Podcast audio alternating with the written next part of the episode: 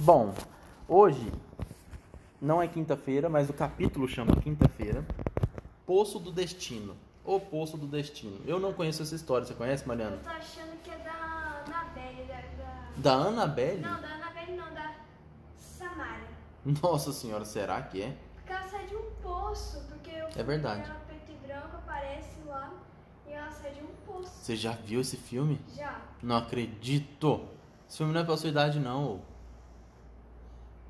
É, mas assisti. Meu Deus do céu. A manhã estava ensolarada e todos acordaram bem dispostos. Quando foi fazer a barba, coisa que eu estou precisando fazer, Paulo viu que o espelho do banheiro tinha desaparecido. Rita comentou: O espelho do corredor também não está lá. Já fui olhar. E o das salas também sumiram. Será que foi por medo do temporal de ontem? Antigamente era costume cobrir os espelhos com lençóis durante as tempestades de raio ou guardá-los. Acreditavam que atraíam os raios. Mas agora, como vou fazer a barba? perguntou Paulo para Rita. Papai, eu tenho esse espelhinho que trouxe comigo. Pode usar, depois você me dá de volta. Paulo barbeou-se com o espelhinho de Rita. Todos se aprontaram e desceram para o café da manhã. Foram apresentados aos novos hóspedes, que já estavam na copa tomando o café, e as crianças de Paulo logo se enturmaram com Pedrinho, o filho do casal. Saíram juntos da mesa para as brincadeiras da manhã. Fernando sentiu um pouco de ciúmes ao ver os cães fazendo festa para o novo hóspede. Mas, quando Brotinho, Jati e Chula quase o derrubaram na costumeira demonstração de alegria, Fernando concluiu que podia dividi-los um pouquinho com o menino recém-chegado.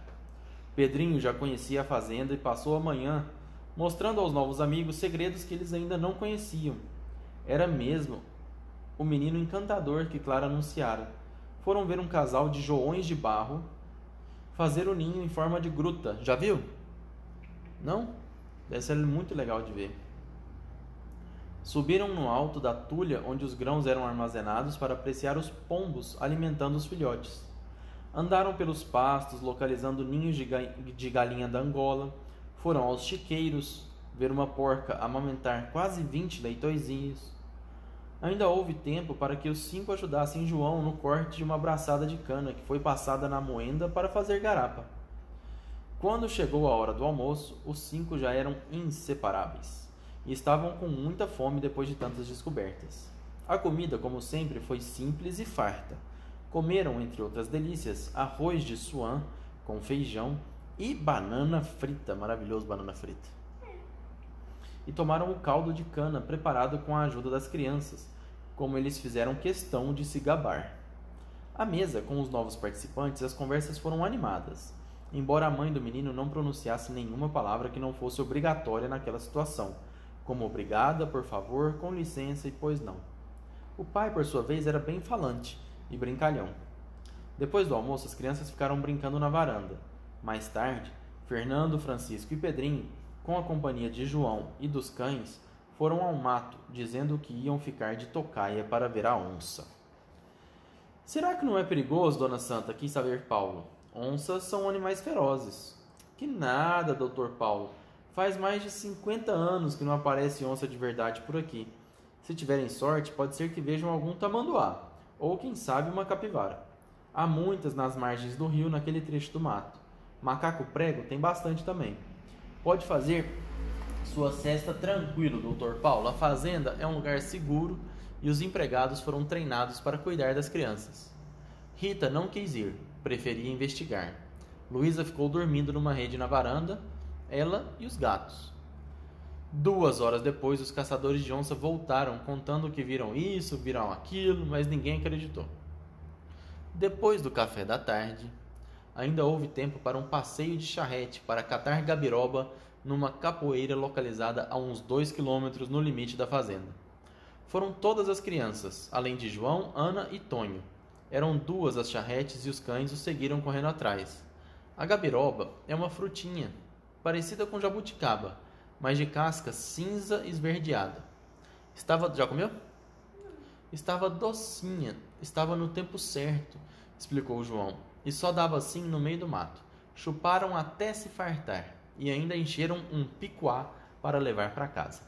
Na volta, cortaram um caminho por uma estradinha lateral. Primeiro passaram por uma capelinha, à frente da qual os três empregado, empregados se benzeram com o sinal da cruz. Tonho falou: Há muitos anos houve uma briga aqui por causa do roubo de um cavalo e o ladrão foi morto a facadas. Depois descobriram que o suposto ladrão era inocente, mas aí já estava morto. Coitadinho, compadeceu-se Luísa.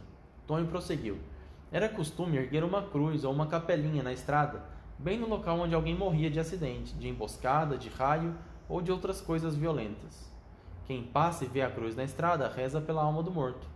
E reza também para quando chegar a sua hora, morrer em casa, no aconchego da família, de velhice, de doença mandada por Deus.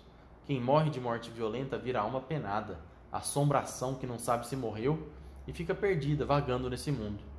Só com muita oração a alma sofredora se liberta. Os mortos precisam da compaixão dos vivos. Quando passarem por uma capelinha. Que coisa mais tétrica, interveio Fernando. Eu é que não quero passar por nenhuma capelinha. Vamos embora, vamos. Estava todo arrepiado só de pensar. Rezem pela alma do morto, completou Tonho. Bem, vamos embora. Mais adiante, Luísa reclamou de sede, mas a água que levaram tinha acabado. A sede era tanta que, se não lhe dessem de beber, ela ia morrer antes de chegar em casa. Tá fazendo drama, né, Mariana? Dramatizou a caçula. Tonho saltou da charrete, pôs a menina de cavalinho em seu cangote e confortou. Ninguém vai morrer por falta de água, princesa. Ali na frente tem uma casa. A casa estava vazia e o poço d'água, para decepção de todos, fora lacrado com tábuas bem pregadas. Mas no pomar, também abandonado, encontraram uma fonte que brotava do chão, vertendo água límpida e fresquinha. Matou a sede de Luísa e dos demais. De volta à casa da fazenda na hora do banho, Luísa se deu conta de que havia perdido a pulseirinha de ouro, que não tirava do braço nem para dormir. Não precisa chorar por causa disso. Quando voltarmos para casa, eu compro outra para você, tá bem? Prometeu-lhe o pai. Agora vamos descer que já estão chamando para o jantar. Pedrinho e os pais jantaram com os demais, mas se retiraram antes do café na sala de estar. Queriam dormir mais cedo. Na saleta, as crianças relataram os fatos do dia para Dona Santa. Luísa contou que perdeu a pulseira, andou de cavalinho e bebeu água da mina. Quando Fernando falou da capelinha e da casa abandonada que tinha um poço d'água selado, Dona Santa pegou a deixa. Isso me lembra uma história que se passou há muitos anos que fala de um poço como esse que vocês viram hoje, mas que era um poço mágico. Que tal eu contá-la para vocês? Olha a foto.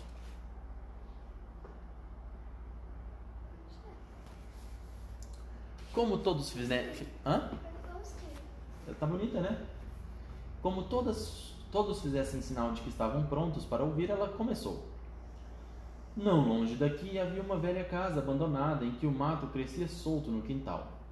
Nos fundos da casa ficava um velho poço de tirar água, dessas cisternas que foram abandonadas quando as casas passaram a receber água encanada. Um desses velhos poços de sarilho, cor de balde. Ele era chamado o Poço do Destino. Em noites de lua cheia, quando o luar alumiava o fundo da cisterna, podia-se ver lá embaixo o espelho d'água Nessas noites, o poço era muito procurado por sua magia, especialmente pelas moças casadoras, interessadas em arranjar marido. De novo, história de mulher querendo arranjar marido. Quem olhasse no fundo do poço podia ver, refletida na superfície da água, a face do futuro esposo. Quem não conseguisse vislumbrar um rosto, por certo, não teria um noivo, nunca haveria de se casar. Mas tinha que ter muita coragem para olhar, pois o poço podia mostrar também coisas terríveis, como a própria morte, conforme muitos gostavam de dizer. Só as mulheres olhavam no poço. Os homens faziam pouco caso, riam. Coisa de mulher, bobagem, crendice. Luizão ia mais longe. É invenção das moças, ninguém vê nada não. Luizão ia se casar dali a uma semana com Madalena. Moça bonita, simples, mas muito prendada boa nas tarefas domésticas, costureira de mão cheia. Muito prestativa, adorava a criança, daria boa mãe. Eles iam ser felizes, muito felizes.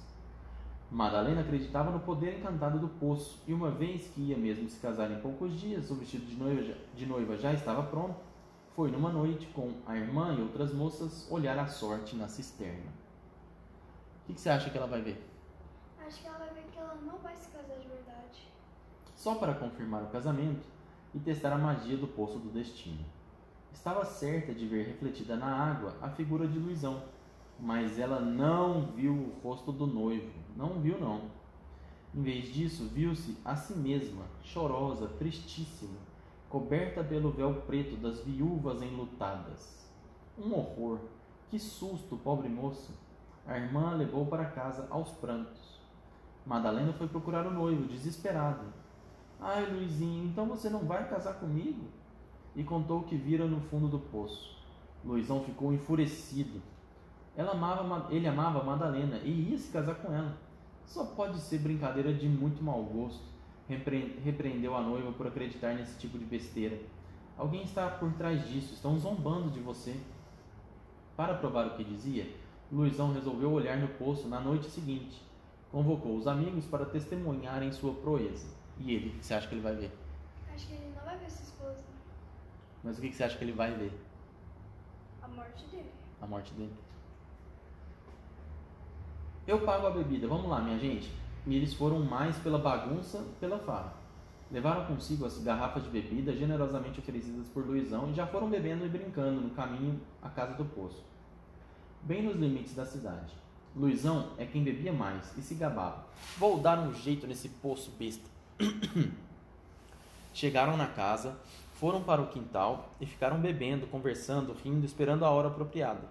Quando a lua estava aprumada, sobre o poço, Luizão se debruçou sobre o peitoril da cisterna e olhou para o fundo. Luizão olhou para o fundo e viu no espelho d'água o seu próprio rosto, mas o rosto estava deformado, decomposto.